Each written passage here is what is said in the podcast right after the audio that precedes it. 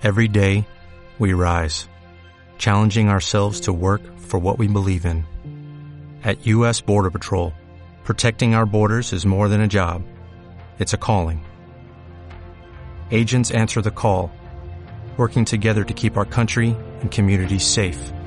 If you are ready for a new mission, join U.S. Border Patrol and go beyond. Learn more at cbp.gov/careers. Tripulante 18, el programa de los deportes náuticos.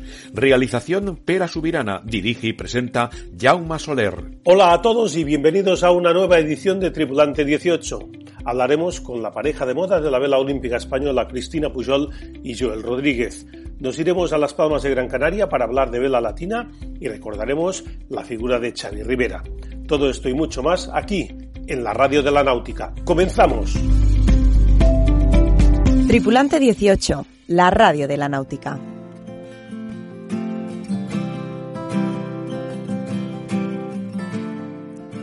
En mi carrera profesional ha habido muchas personas que han influido y a las que les debo mucho, y una de ellas ha sido Xavi Rivera. Él fue junto a Joan Sarquella los que me dieron el espaldarazo al entregarme la comunicación de la Crisma Reis en el año 1993. Xavi era una persona muy querida en la vela catalana. Fue el presidente que más tiempo estuvo al frente del club de Vela Palamos, cogió el testigo de Guido de Porter y él se lo entregó a Miquel Aviñó. El club de vela fue siempre el hermano pequeño del Club Náutico Costa Brava, el más antiguo y el que más historia tiene en Girona, con pocos recursos pero siempre manteniéndose en la élite deportiva.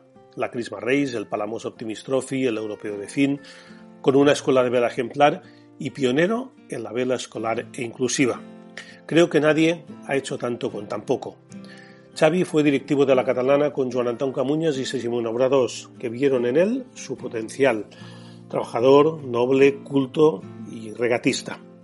Hace un par de años dio un paso al lado, dejó la parte más política y se dedicó a disfrutar de la navegación, de sus travesías a Menorca y las regatas en la Costa Brava con su First 31.7 Pinatell, siempre con los colores de los, de los clubes de su vida, paseándolos por la Escala, l'Estartit, por la Selva, Roses, Empúria Brava, por Daru, San Feliu, pero a los 59 años le detectaron un maldito cáncer que a los 60 se lo ha llevado.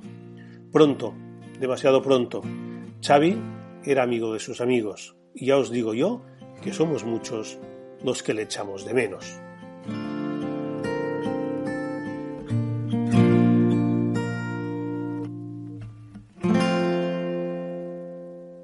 Tripulante 18, con Jaume Soler y Pera Subirana.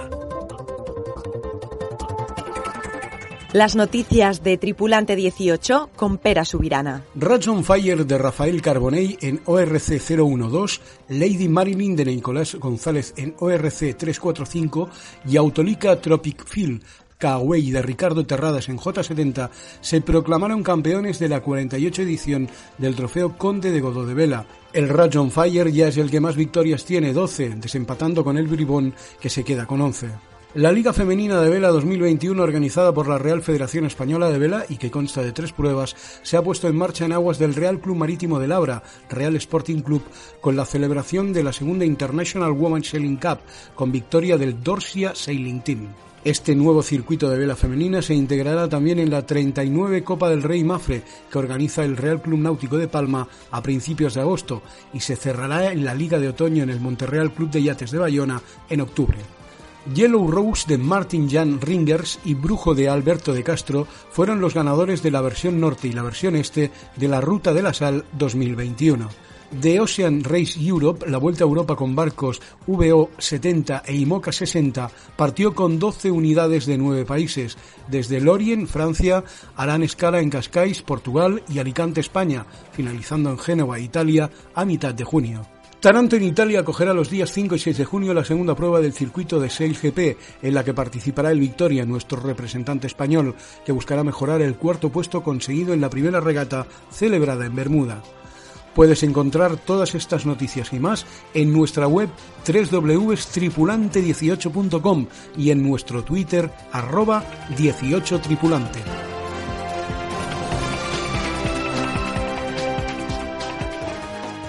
Los deportes náuticos en Tripulante 18.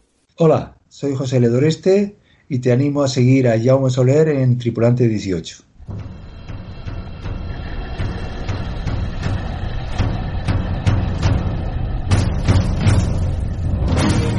Cristina Pujol y Joel Rodríguez serán los dos representantes españoles de la clase ILCA en los Juegos Olímpicos de Tokio. La catalana y el canario tienen más cosas en común de las que se podrían pensar. Comparten vida, profesión y pasión. En Tripulante 18 los hemos juntado para hablar de todo ello. Cristina Pujol y Joel Rodríguez, bienvenidos a Tripulante 18. Hola. Bueno, primero de todo, enhorabuena a los dos por la clasificación olímpica. Cristina en Ilka 6 y Joel en Ilka 7, lo que vienen a ser la ser radial y estándar. Supongo que, bueno, después de unas semanitas ya habéis tenido tiempo para, para asimilarlo, ¿no? Sí, sobre todo de, de, planificar y de ver ahora cuál es el, la mejor ruta a seguir, ¿no? Hacia Japón. Porque, bueno, yo creo que el, por lo menos en nuestro caso, no teníamos ningún plan después de Vilamoura porque era todo nada allí. Así que, bueno, ahora el, el último mes planificando y organizando un poco la preparación hasta Japón. Cristina, en tu caso, mmm Uh, bueno, España ya tenía la plaza uh, por la renuncia a Nueva Zelanda, pero bueno, erais tres o cuatro candidatas, ¿no? Tú, Fátima Reyes, Ma Martina Reino, que, bueno, que también la, la clasificación fue, fue, dura. Sí, sí, estuvimos, bueno, estas tres candidatas bastante adelante todo, toda la competición no estuvo nada fácil eh, y hasta el último día estuve luchando para conseguirlo. Y en tu caso, Joel, también luchabas por la clasificación para Tokio, bueno, en este caso mm, para el país y para ti mismo, ¿no? Pero con, con tu compañero de club Joaquín Blanco, que bueno, había sido el representante español en Río. ¿Cómo lo habéis llevado? Porque, bueno, os conocéis de toda la vida y, y, y solo podía quedar uno. Sí, al final, bueno, el reto de conseguir, bueno, el objetivo de conseguir la plaza para el país, la verdad que estaba complicado, no era un, no era un reto fácil y entonces casi no pensábamos otra cosa, la verdad. Yo en mi caso solo pensaba en conseguir la plaza para el país, la verdad, porque estaba difícil y realmente había que hacer un buen campeonato para conseguirlo. Sabíamos que iban a estar muy adelante los países sin plaza y entonces, bueno, pues básicamente concentrado en la clasificación para el país. Luego todo vino muy rápido, sabíamos que estábamos en un criterio de observación de hacía ya un tiempo y ya luego fue todo muy rápido, la verdad, por suerte. Pero, pero bueno, hasta Vilamoura, sinceramente, muy concentrados en conseguir para el país porque iba a estar complicado. Sí, los dos tenéis muchas cosas en común, por ejemplo, que conseguisteis la clasificación personal en Vilamoura prácticamente el mismo día y casi a la misma hora. ¿Cómo, ¿Cómo lo vivisteis? ¿Sabíais, estabais pendientes uno del otro? ¿Sabíais cómo, cómo había quedado uno y el otro? Yo, por ejemplo, fui, acabé la regata antes que Joel y bueno, yo est estuve esperando ahí un poco, preguntando a ver cómo iba él en la última regata, pero sí que es verdad que tenía que volver a tierra para firmar, ¿no? Para que no me sumaran puntos. Y, y, luego, bueno, estuve esperándolo en tierra y, y, nada, fue muy emocionante. Sí, en mi caso yo estaba un poco más reservado porque, bueno, ya había conseguido plaza para el país, ¿no? Y faltaba por ver quién, quién iba a ser el representante, entonces estaba un poquito más, más conservado, que Cristina estaba bastante emocionada. Pero bueno, también me enteré de lo de ella en el agua, nada más entrar, me dijeron, me dijeron también Cristina lo ha conseguido y tal y bueno, la verdad que fue muy, muy bonito ese momento. Sí, claro. Bueno, para que no sepa, se da la circunstancia que vosotros también sois, sois pareja y bueno, navegáis en, en la misma clase, aunque en categorías distintas, estándar y radial. Um, ¿Vosotros entrenáis juntos o, o, seguís preparaciones totalmente distintas? ¿Cómo, ¿Cómo, trabajáis? A ver, la preparación es distinta porque somos diferentes equipos, pero al final el físico es casi lo mismo y, y muchas veces entrenamos juntos en el gimnasio o eh, cuando tenemos que hacer bici, también vamos juntos. ¿Y, y vuestro objetivo en estos juegos? ¿Qué, ¿Qué, esperáis de ellos? ¿Cómo, ¿Cómo, los veis? Depende de las condiciones que hagan, la verdad. Si hacen condiciones que para mí sean favorables, por ejemplo, yo soy especialista mejor con poco viento, viento medio, creo que puedo estar en medal. Y sí que es verdad que si hace bastante viento, las posibilidades de estar en medal son más difíciles. La realidad es que, bueno, los equipos están muy fuertes y, bueno, te iba a decir, bueno, creo que haciendo, hay que ser ambiciosos y, bueno, haciendo un buen campeonato, lucharemos por todo, pero, bueno, haciendo un buen campeonato yo creo que estar ahí entre los 10 primeros, como decía Cristina, yo creo que ya, ya sería muy bueno haciendo un gran campeonato. Sí, otra de las curiosidades y, cosas en común que tenéis es que el campeón olímpico José Ledoreste, uno de los mitos de la vela española, ganó su medalla navegando por el Real Náutico de Gran Canaria, que es el tuyo, Joel, y actualmente navega por, por Daru, que es el de, el de Cristina. no, no, sé si, si, habéis hablado con él, pero bueno, que es una referencia para vosotros. Sí, para mí es una gran referencia y él me conoce desde Optimist. De hecho, su hija y yo hemos navegado juntas siempre y bueno, he aprendido mucho de ellos y lo conozco bastante bien, la verdad. Sí, yo, yo más que he hablado, él me ha, me ha dado la vida, te diría, para, para poder navegar. Me ha ayudado muchísimo, desde, sobre todo su apartado como, como médico quizás. Eh, me ha ayudado mucho y, sinceramente sin, sin, toda la ayuda que él me ha dado eh, no estaría aquí o, no sé cómo hubiese llegado, sinceramente. Sí, bueno, compartís para él en el Real Náutico de, de, Gran Canaria, que es impresionante el palmarés de, de los regatistas que, que, habéis salido de ahí. Yo cada vez que voy al Náutico de Gran Canaria, pues me, quedo parado ahí cinco minutos porque la verdad que es, que es impresionante. Sí, parece, para seguir, haber clasificado a unos Juegos Olímpicos es lo mínimo que puedes hacer, ¿no? Viendo, viendo el palmarés que hay. Bueno, este, este programa, además de poderse escuchar por las distintas plataformas de, de, podcasting, también se emite en distintas emisoras de FM, caso de, no sé si lo sabías, en, Radio Playa Daro y en, y en Radio Moya en Canarias. No sé, ¿qué, qué les podéis decir a, a, estos oyentes más locales de, de, vuestros, de vuestras zonas? Que seguro que, os tienen presentes. Nada, pues que para mí es un orgullo y eh, representar Playa de Aro en, en, Tokio. Y para mí Playa de Aro es como mi segunda casa, sí que es verdad que no, no soy de ahí, pero eh, me he pasado muchos fines de semana y muchos veranos en, en Playa de Aro y, le tengo mucho aprecio porque yo he aprendido a, navegar ahí. ¿Y tú, Joel? Como te decía, la verdad que el, el palmarés en Canarias de, en Canarias y en el Real Náutico de Canarias. De verlas impresionante y como te decía, parece que ir a los Juegos Olímpicos es casi lo mínimo que puedes hacer. Entonces, bueno, intentaré, intentar hacer un buen resultado para, para estar a la altura.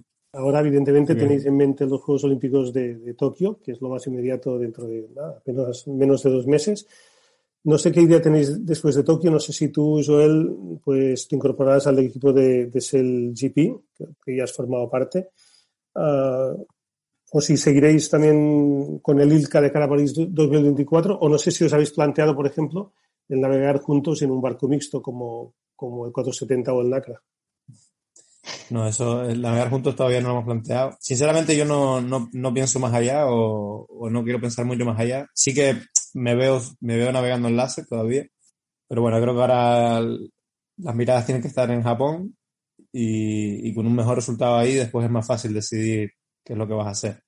Pero eso, ahora mirando hacia Japón y, bueno, seguramente seguir, seguir la campaña en láser para, para París. Sí, yo también voy a seguir con Ilka al final también hay que pensar que para los siguientes juegos son, son tres años en vez de cinco. Y sí que es verdad que yo soy nueva en esta clase, hace cuatro años y medio que empecé y, creo que me, lo que me falta sobre todo es experiencia y, cada, y creo que puedo dar bastante de mí en estos tres próximos años. De, de los Juegos Olímpicos hay regatas importantes de, de clases olímpicas, como el Trofeo Princesa Sofía, que, que se ha retrasado de, primavera a otoño por la pandemia. Y luego también, bueno, hay regatas, no sé, Alejandro Mascal siempre dice que, que un regatista olímpico tiene que haber pasado alguna vez en la vida por la Christmas Race.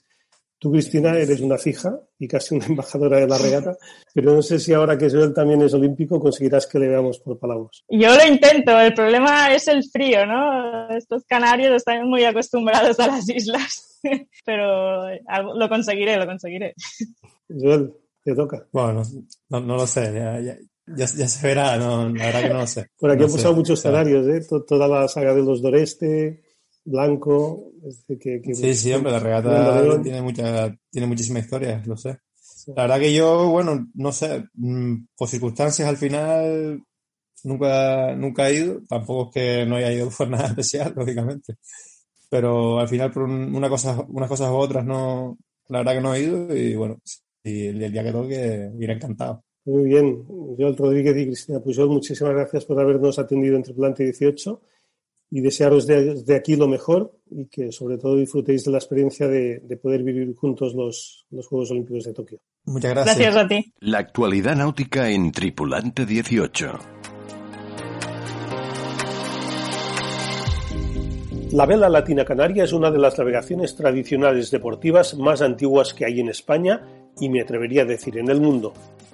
Con una antigüedad de más de 200 años, en Gran Canaria hay una afición que ya le gustaría a muchos deportes tenerla.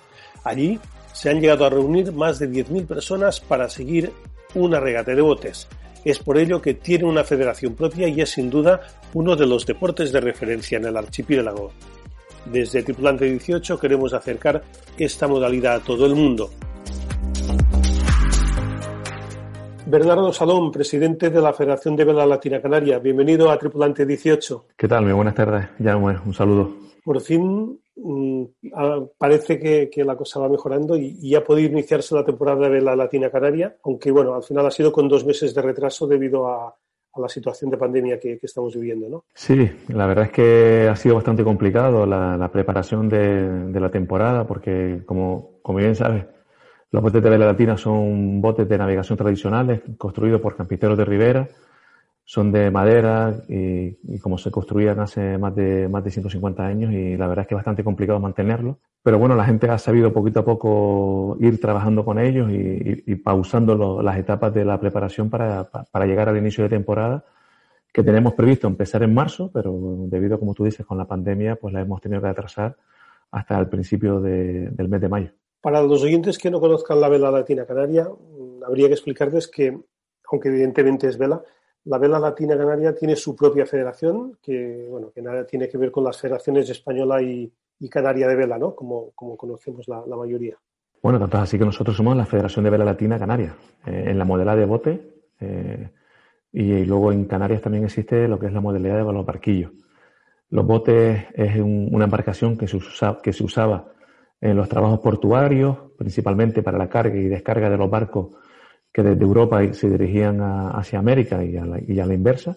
Cuando llegaban a las Islas Canarias, antes de, hacer la travesía, pues necesitaban cargar y descargar mercancía y subir y bajar pasajeros.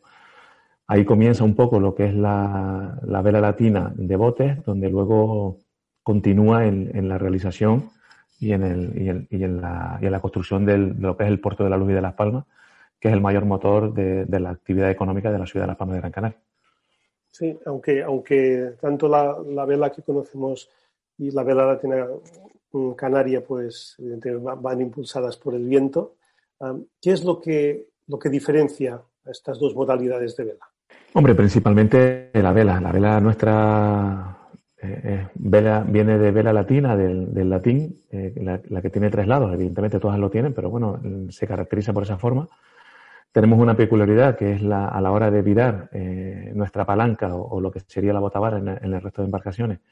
Gira a través del palo, no gira sobre sí misma y, va de, de, banda a banda, sino gira, va hacia la parte de atrás del barco y vuelve a salir hacia adelante.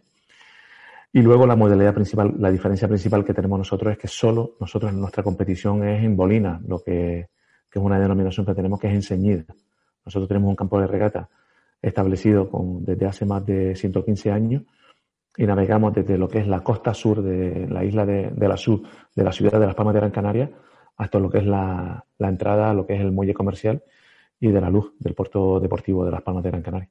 Aunque hay vela latina en muchas partes del mundo, bueno, en el Mediterráneo, en varias zonas, en Canarias ah, se, centra sobre todo pues en, dos islas, ¿no? en Gran Canaria y en Lanzarote.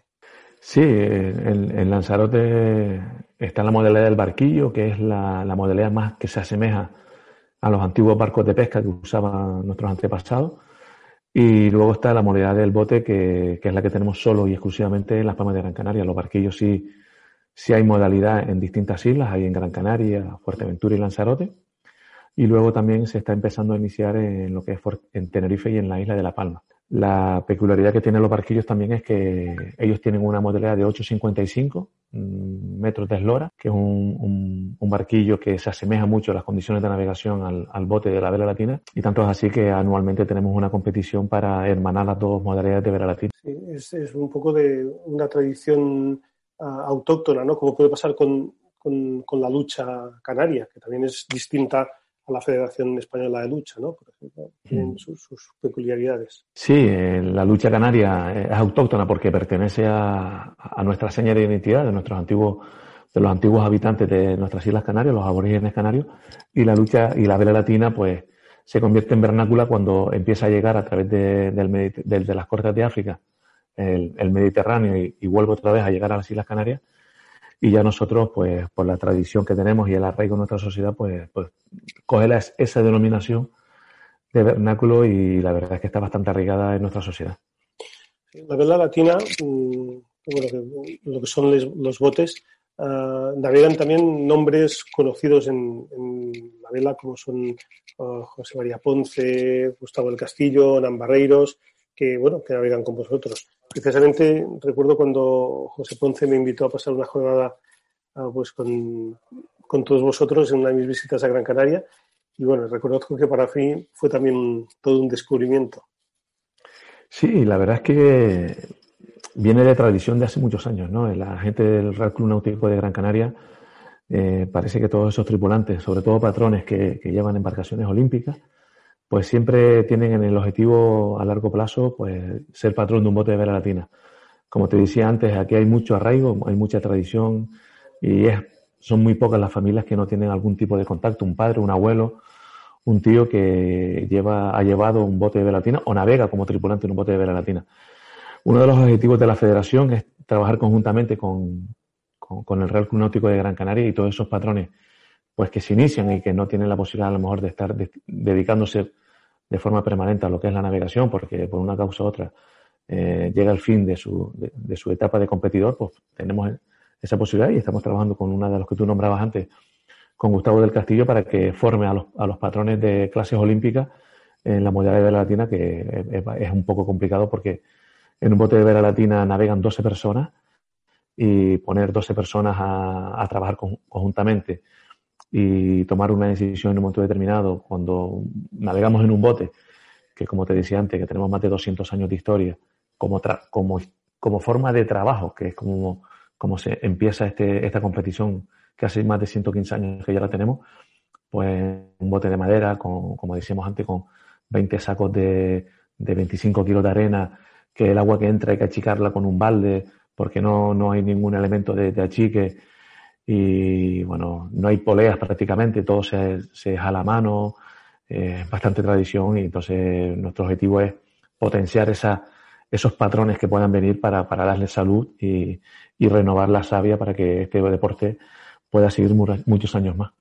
Sí, lo que llama mucho la atención también es la gran afición que hay de, la Latina Canaria y cómo se, lleva, se llena la, la avenida marítima de Las Palmas de Gran Canaria donde creo que se han llegado a juntar más de 10.000 personas ¿no? para seguir en directo las regatas. Sí, yo creo que eso es uno de los motivos que ha hecho posible que la vela latina llegara a, día de hoy con, nuestro campo de regata y con nuestra protección. Somos, estamos declarados por el Parlamento de Canarias como bien de interés cultural, eh, donde se reconoce el, valor de este deporte.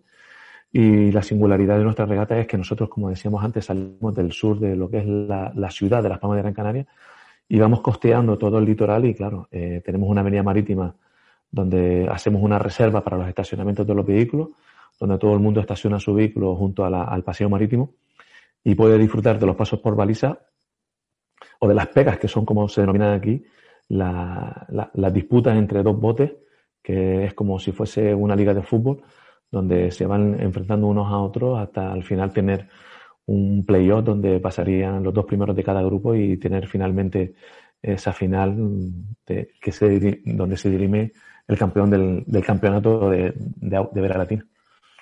Muy bien, esperemos que con la vuelta a la competición pues hayamos cogido ya arrancada y ya no se tenga que interrumpir más la temporada. Y bueno, Bernardo Salón, muchísimas gracias por habernos acompañado en Tripulante 18 y esperemos que, que bueno, hayamos podido explicar un poco más a nuestros oyentes un mundo tan apasionante y, apasionado como es el de los botes de la Latina Canaria. muchísimas gracias. Felicitarte por el trabajo que estás haciendo y la repercusión que está teniendo en el mundo de la vela. Invitarte nuevamente para que vengas a disfrutar en este 2021 de, de nuestro campo de regata y de nuestra modalidad y de nuestros alicios, que son unos, unos vientos increíbles. Eh, invitar a todo el mundo a que nos siga, a que siga la vela latina canaria de bote. Muy bien, intentaré estar lo más pronto posible con vosotros y será, como, como siempre, un auténtico placer. Muchas gracias. Tripulante 18, la radio de la náutica.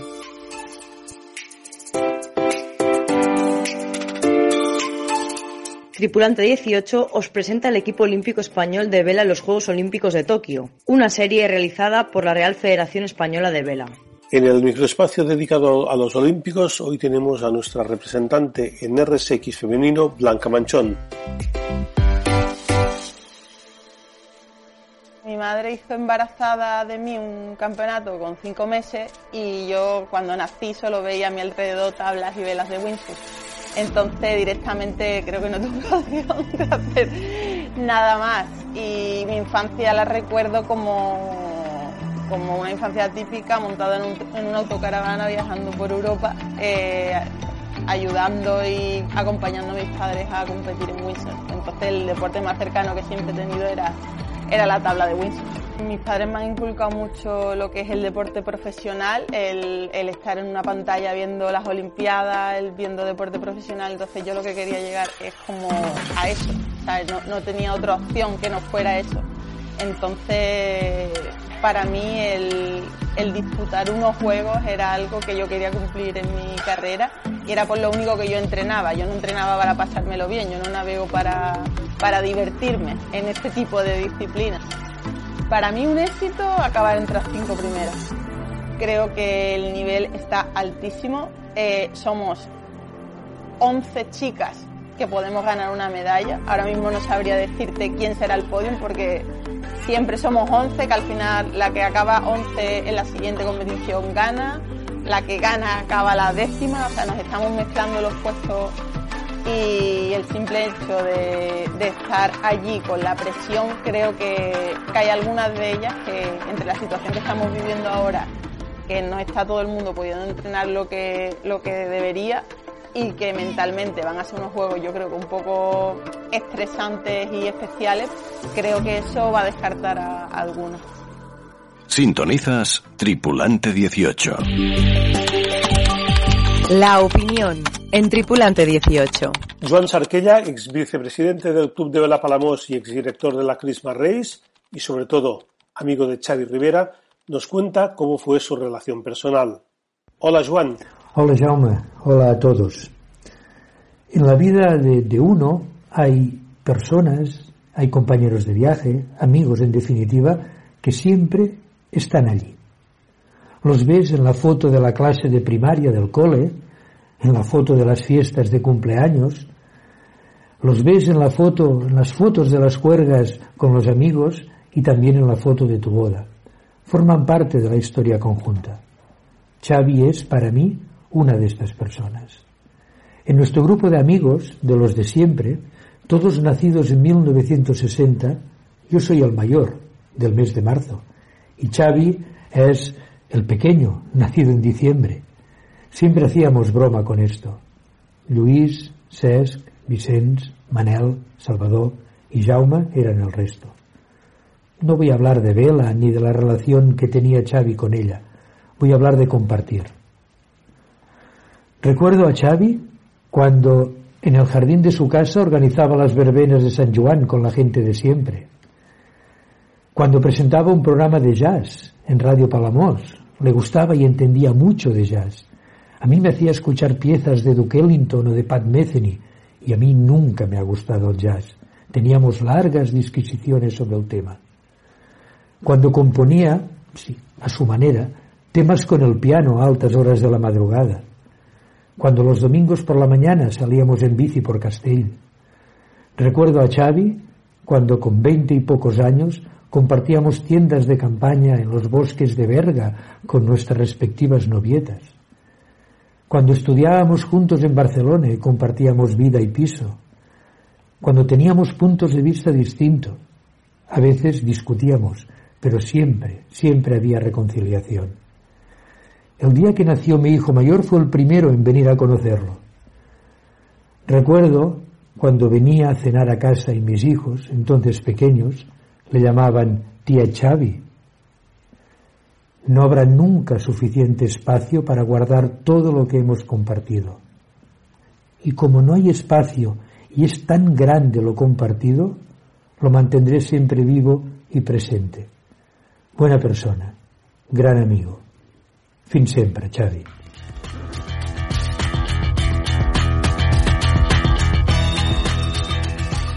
Y hasta aquí un nuevo episodio de Tripulante 18, donde hemos recordado, en el editorial y la opinión, la figura de Xavi Rivera. Hemos repasado la actualidad olímpica con Cristina Pujol y Joel Rodríguez, y también el inicio de la temporada de Vela Latina Canaria con su presidente, Bernardo Salom. Nosotros volvemos la semana que viene con nuevos temas. Adiós. Tripulante 18, el programa de los deportes náuticos. Dirige y presenta Jaume Soler. Hasta pronto, navegantes.